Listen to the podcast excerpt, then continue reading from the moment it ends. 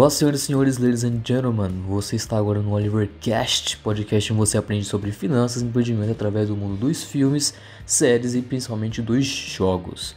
Hoje é o primeiro podcast do canal e também o primeiro do tema Jogos Também Ensinam, onde eu pego um jogo e mostro tudo que ele ensina sobre negócios também sobre mindset. Então, se você achava que jogos são apenas um meio de diversão para pessoas imaturas e crianças que passam o dia todo no sofá comendo cheetos, saiba que você está muito enganado. E eu vou te mostrar, como qualquer gamer de verdade sabe, que vai muito além disso. Então se você curte essa ideia de aprender de uma forma totalmente diversa ao ensino comum, tá? Você tá no lugar certo, mano. Aproveita e caso gostar, compartilhe esse podcast com seus amigos para mais pessoas estarem conhecendo também, tá? E aprendendo também todo o podcast que posto aqui. Fora meu canal no YouTube, Oliver Scott, caso você ainda não é inscrito, se inscreve lá, tem várias dicas lá sobre finanças, empreendimento também. E meu Instagram, o Oliver Scott. Então vamos lá.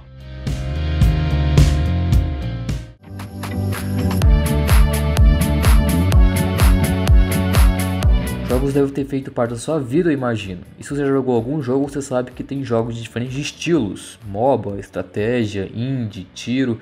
E um jogo que tem uma pegada semelhante de evolução, apesar de não ser do gênero de RPG, é a franquia GTA. E hoje vamos aprofundar no que com certeza marcou a vida de muita gente principalmente na época da Lan House, que é o famoso GTA San Andreas. E para você que não entende nada de jogo ou não conhece o jogo que eu vou dar de exemplo aqui, pode ficar tranquilo que eu vou falar o mais simplificado possível, beleza? Então, foca no jogo. GTA San Andreas é um jogo assim, mano, que tem muitas coisas para ensinar, é sério. No momento que eu parei para analisar o que acontecia naquele jogo, parece que todo o enredo que a desenvolvedora fez, que no caso seria a Rockstar Games, ela queria realmente que aquilo tivesse algum valor que seria de utilidade além do entretenimento, sabe? É como se a empresa quisesse passar uma mensagem subliminar no meio da história. No caso, uma mensagem subliminar positiva. Então, o que é o GTA San Andreas? GTA San Andreas é um game que conta a história de Carl Johnson, conhecido carinhosamente como CJ. CJ mora em Los Santos, uma cidade que é paródia da cidade de Los Angeles da vida real, ambientada no início da década de 90. A cidade é marcada por quatro gangues principais: os Balas, a Grove Street, que é a gangue do protagonista, Los Santos Vagos e Vale Los Aztecas, também inspirado em gangues da vida real. Em um conflito entre as gangues da Grove Street e os Balas, que são os principais rivais da gangue do protagonista, os Balas acabaram por matar o irmão mais novo de CJ, Brian.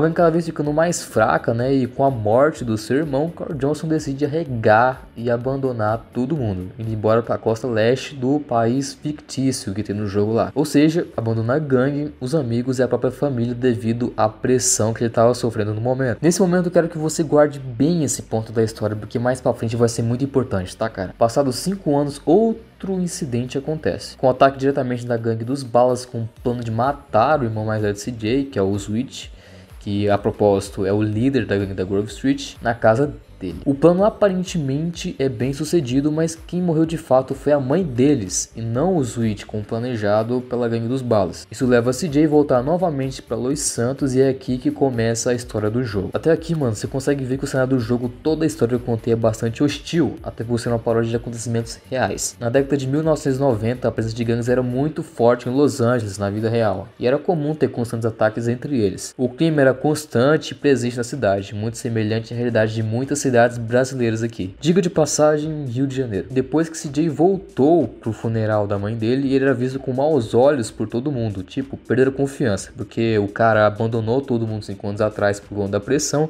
isso meio que fez perder a confiança entre os membros da gangue. E quem tava mais pé da vida era o seu irmão Sweet, que pô, além de cuidar de toda a Grove, que no caso era a gangue deles, ainda tinha família, que tinha que cuidar na maior parte das vezes sozinho. Ou seja, quando o protagonista voltou, ele foi julgado, ele foi humilhado, mas mesmo assim resolveu não dar um passo para trás novamente. Porque pô, ele sabia que tava errado, mano. E qual era o melhor jeito de se redimir? Sendo melhor do que era antes. E nesse ponto da história, ele reconheceu um problema da gangue, que caso ele ajudasse ajudasse a solucionar esse problema, além de conseguir o respeito de volta, ia fazer ela ser reconhecida e temida novamente. E não deu outra. Durante esse trecho do jogo aí, a gente passa por várias missões, vários conflitos, vários desafios aí que tem que passar pelo jogo, luta entre gangues, até chegar uma hora que, pá, a Grove Street está grande novamente. E aqui tem uma lição que o jogo traz que é quanto ao recomeço.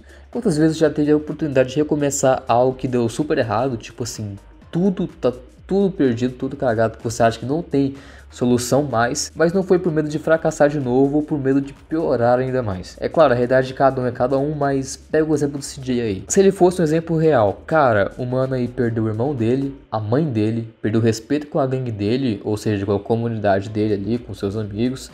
A gangue dele tornou-se uma das mais fracas, vive um mundo rodeado por crime e mesmo assim conseguiu pegar a confiança do seu time de novo e mais, conseguiu botar nos trilhos a Grove novamente. Eu sei que tudo parece ser utópico e fácil demais porque afinal a gente está falando de um videogame, mas bora pegar hipóteses reais aqui. Imagina aquela pessoa, mano, que perdeu o emprego que remunerava ela muito bem e que ela foi demitida sem justa causa e agora está atolada em dívidas. Imagina um cara que estava começando o um negócio próprio, ele estava crescendo, mas acabou falindo porque não soube considerar o dinheiro faturado com os impostos cobrados. Imagina o cara que se preparava para uma maratona, mas em um dos seus treinos acabou quebrando a perna. Se a gente for pegar de maneira geral toda a situação que eu falei, muito sem sombra de dúvidas teria sim desistido. Mas a chance para você dar a volta por cima de novo é se questionar: que merda que eu fiz ou o que aconteceu que eu não estou vendo que me levou a chegar aonde estou agora? E tá, se eu vou dar a volta por cima, será que realmente onde eu estava estava realmente bom?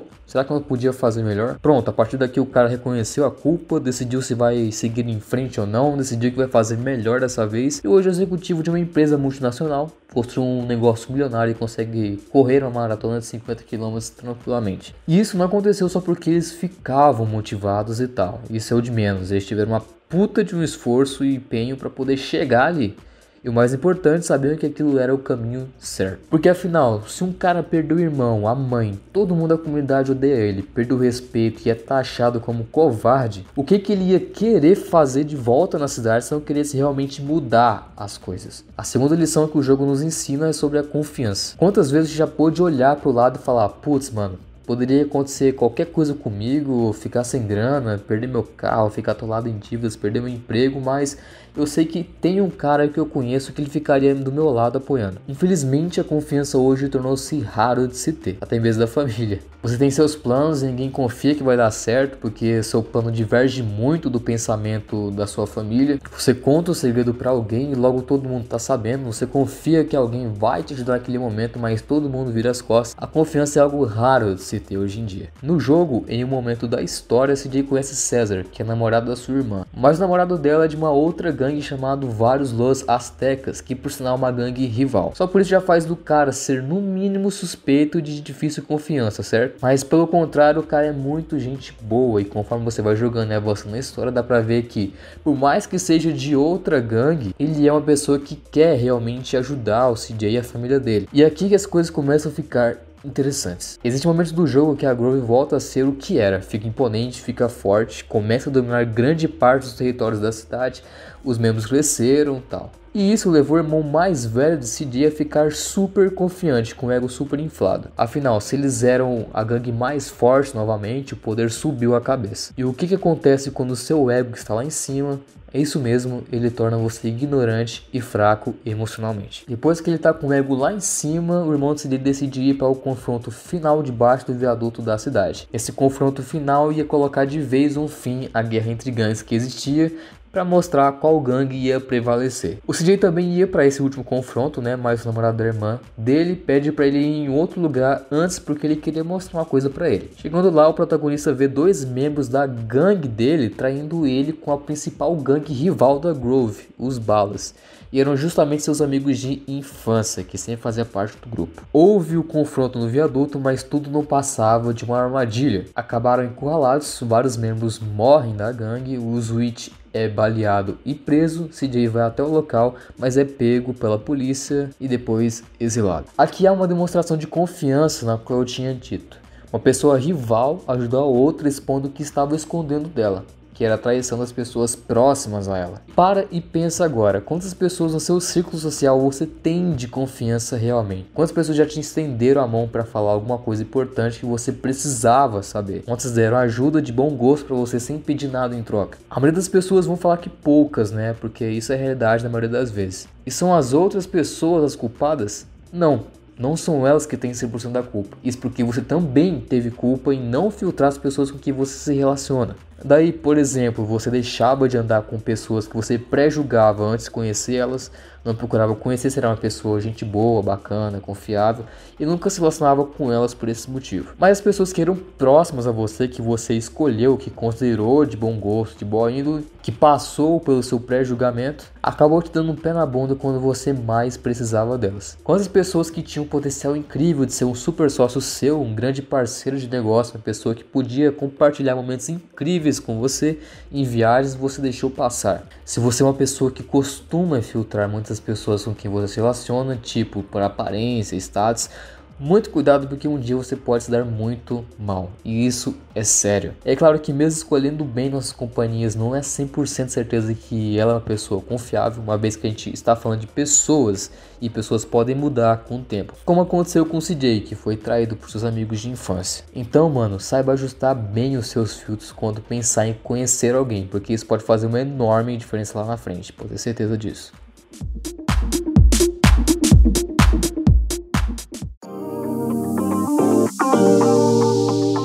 Quanto ao ego, é muito importante que você tenha controle sobre ele e saiba usar. O que de fato é o ego? Segundo o pensamento empírico, né, que é o saber popular, ego é a imagem que todo mundo tem sobre si mesmo. Todo mundo tem uma personalidade própria que vai sendo moldada de acordo com as experiências em que vivemos e a genética de nossos pais. E o seu ego ajusta e toma a decisão de alguma ação com base na sua personalidade e no momento em que você está vivendo. Por exemplo, vamos supor que você esteja no shopping junto com seu amigo. O seu amigo para e olha um tênis que ele achou interessante e decidiu comprar.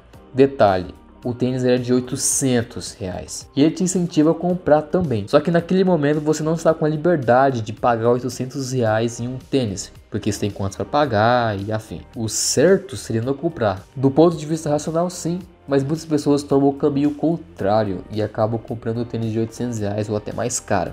Isso motivado pelo ego. Porque primeiro, você naquele momento sentiu necessidade de similaridade com seu amigo, porque afinal, se ele está comprando, por que você não compraria também? Também necessidade de aprovação, porque caso você não comprasse, você ia pensar que ele ia te julgar por não ter dinheiro, ou porque não ia condizer com a imagem que você passou para ele. Então, para não passar feio de acordo com o seu ego, você vai e decide comprar. Basicamente, isso é o ego, nossa personalidade que molda nossa tomada de decisão com base na situação atual que estamos passando, desde má fé ou boa fé. O ego em si não é algo negativo, tá, mano? Mas não controlado leva à destruição de uma pessoa, pode ter certeza disso. Pode estragar amizades, pode estragar casamentos, relacionamentos, dinheiro, negócios e derrotas em batalhas de gangues, como aconteceu com o irmão do CJ. Afinal, quantas vezes você já não fez algo que você não queria fazer, mas só que fez para não se sentir inferior a outra pessoa? Tá, mas e como você faz para controlar esse ego?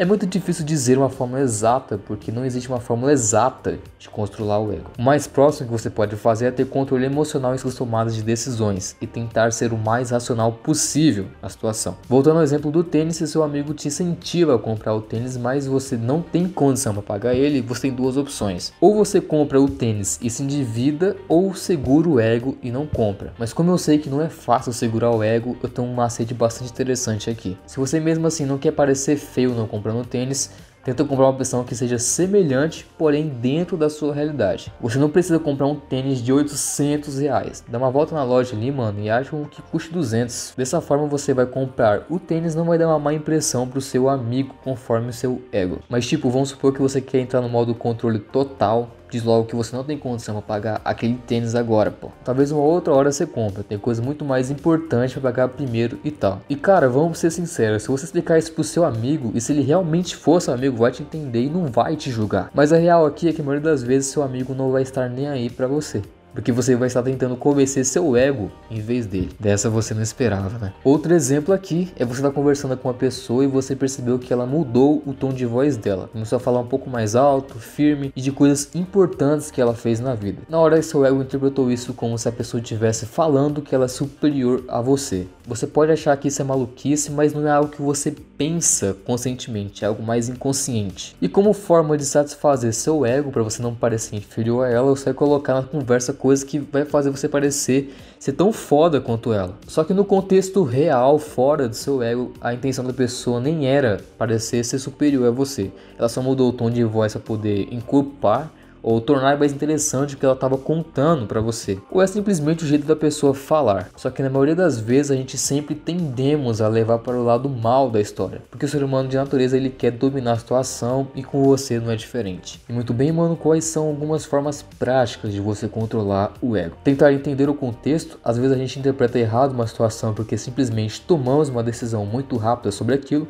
baseado em coisas que a gente já viveu. Só que antes de tomar uma decisão, procura analisar o contexto. Pô, será que realmente fulano quis dizer aquilo ou só falou aquilo porque foi um momento importante para ele? Será que realmente vale a pena comprar esse tênis e me endividar só para me aparecer dizer que eu tenho um tênis novo de 800 reais. E olha que ainda tô cheio de tênis lá em casa. Não levar tão a sério. O ser humano é cheio dessa mania, mano, de querer levar tudo ao pé da letra. Ninguém pode falar quase nada, nem uma ironia que a pessoa já grita. Como é que é? É muito fácil a gente levar a sério tudo por conta da pressão do dia a dia, da ansiedade, correria, etc. Mas o ego também está relacionado a isso porque você não reagiria de forma tão ofensiva se o comentário não tivesse te atingido de alguma maneira. É claro que tem situações na qual é difícil se conter porque realmente atinge lá no fundo, mas a maioria das coisas são coisas bobas e que não vai mudar em nada a sua vida. Se você leva a sério tudo, por exemplo, quando uma pessoa comenta: "Ah, você poderia ser mais bonito". Para que você vai se importar com esse comentário da pessoa te achar bonito ou não, se você já acha que você se arruma bem e está de uma maneira que você gosta. Então, faz um filtro das coisas que você ouve, das coisas que não têm importância e das coisas que foram longe demais. E pode ter certeza que a maioria das coisas que você filtrar não vai ter importância alguma para sua vida. E outra maneira prática de controlar o ego é se conhecer. Se conhecer é um detalhe bastante importante porque não dá brecha para vacilos, porque você vai saber reconhecer a hora que o ego vai te atrapalhar. Por exemplo, algo que é comum e sempre a gente se preocupa são o que as pessoas vão achar da gente, a opinião das pessoas com a gente. E você sabe quando a gente não quer parecer feio na vida das pessoas, a gente faz coisas que não queremos realmente fazer mas fazemos por ego, igual a situação do tênis que eu tinha comentado com vocês. E isso geralmente não acaba bem, mas você não tem noção disso. Então é muito importante que você se conheça. Conheça seus limites até onde de fato você pode ir sem se começar a se machucar. Sem deixar o ego te atrapalhar e acabar metendo você numa furada. Talvez esse seja o ponto mais importante dessas maneiras práticas que eu estou dizendo para você. Porque ele não é decidido por fatores externos, mas sim internos, por você mesmo.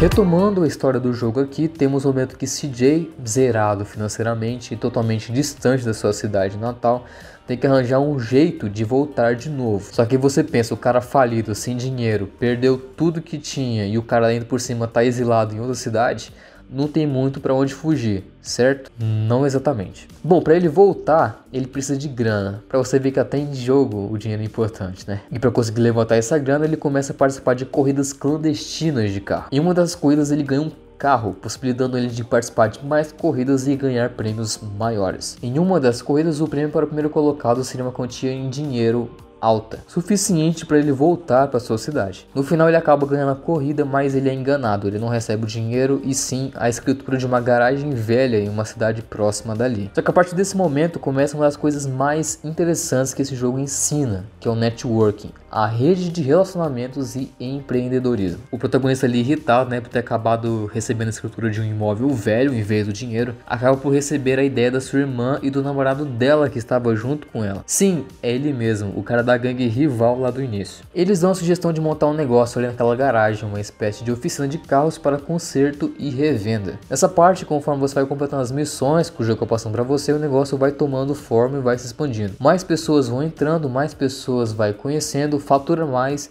até chegar ao ponto que ele compra um showroom para expor os carros para venda. Cara, e uma das coisas que eu mais curto em jogos é que, por mais que sejam feitos para poder entreter, poder passar uma diversão para quem joga, muitas vezes eles ensinam coisas que são aplicáveis na vida real, que demonstram exemplos reais. Por exemplo, quantas pessoas reclamariam por ter ganhado uma garagem velha caindo aos pedaços e ficaria com vontade de se livrar dela logo? Simplesmente só por não ver futuro ou oportunidade com aquela garagem várias pessoas. E foi o que aconteceu com o protagonista, mas ali é uma oportunidade disfarçada, você pode gerar um valor por trás daquela oportunidade. Só para poder ficar um pouquinho mais fácil, ninguém lembra que para um diamante ficar redondinho, ficar cristalino, ficar daquele jeito bonitinho que a gente vê na TV, tem todo um processo de lapidação antes. O diamante não vem daquele jeito bonitinho que a gente vê na joalheria. É preciso minerá-lo, depois tirar as impurezas dele, depois esculpi-lo, depois lapidar ele para ficar daquela forma bonitinha que a gente conhece conhece. E o que ele fez com essa garagem velha foi justamente isso: identificar a oportunidade de negócio e lapidar. E um dos pontos importantes que a gente pode identificar nessa parte do jogo é o quão importante é ter uma rede de relacionamentos. E por que disso? Quando você tem mais pessoas no seu círculo ali, na sua rede de contatos, mais informações e ideias você consegue captar e criar. E também você passa a enxergar coisas que você não vê. Afinal, você está tendo contato ali com diferentes opiniões de diferentes pessoas e que, consequentemente, têm diferentes visões de você e que normalmente está enxergando coisas que você não vê. Por exemplo, o CJ falou mal pra caramba da garagem, falando que tem uma garagem velha e tal, que não tinha nada de futuro ali. Isso porque ele não reconheceu nenhuma oportunidade que ele poderia fazer com aquela garagem. Mas a sua irmã e o namorado dela sim, e deram ideia para ele. Ele olhou e pensou, cara, realmente faz sentido, eu poderia fazer isso aqui nesse lugar e vendo o que dá. E acabou dando super certo no final. Afinal, eles conseguiram construir o maior showroom de carros da cidade, né? Eu não falo isso só pelos dois, não, porque mais pessoas entraram na vida do protagonista, deram mais ideias para ele do rumo que ele poderia seguir e pessoas que ajudaram ele a alavancar seus negócios, porque sabiam de coisas que ele não sabia. Esse é o poder do networking. Você conhecer pessoas que sejam fodas em outras áreas na mesma área que você e que te ajuda a complementar o seu negócio ou a sua carreira. Você consegue captar pontos de vista de diferentes, pontos que você não enxergava e com isso consegue achar a solução que você estava precisando. Simples assim. Então não pense que você vai dar conta de tudo sozinho. Você pode até começar ali, pode até avançar, progredir bastante sozinho, mas vai chegar um ponto que você vai ficar estagnado com as coisas que você sabe. E vou começar a precisar de opiniões alheias ali, de alguns pontos de vista de outras pessoas para poder ampliar esse horizonte de visão seu. Dessa forma você consegue encaixar a última peça do quebra-cabeça que estava faltando e você não estava enxergando. Você vai conhecer pessoas que são experts em outras áreas e pode te auxiliar nelas e vai ter inúmeras portas abertas para qualquer problema que você queira resolver. Simplesmente porque você conhece pessoas que sabem a solução para seus problemas. E agora para você o clímax e o poder que o networking tem. No final do jogo, o seu irmão é liberto da cadeia porque o protagonista conheceu um contato que possibilitou isso. No caso, foi um agente do governo. Lembra quando eu falei que ele estava crescendo o seu negócio de causa? Ele conheceu pessoas?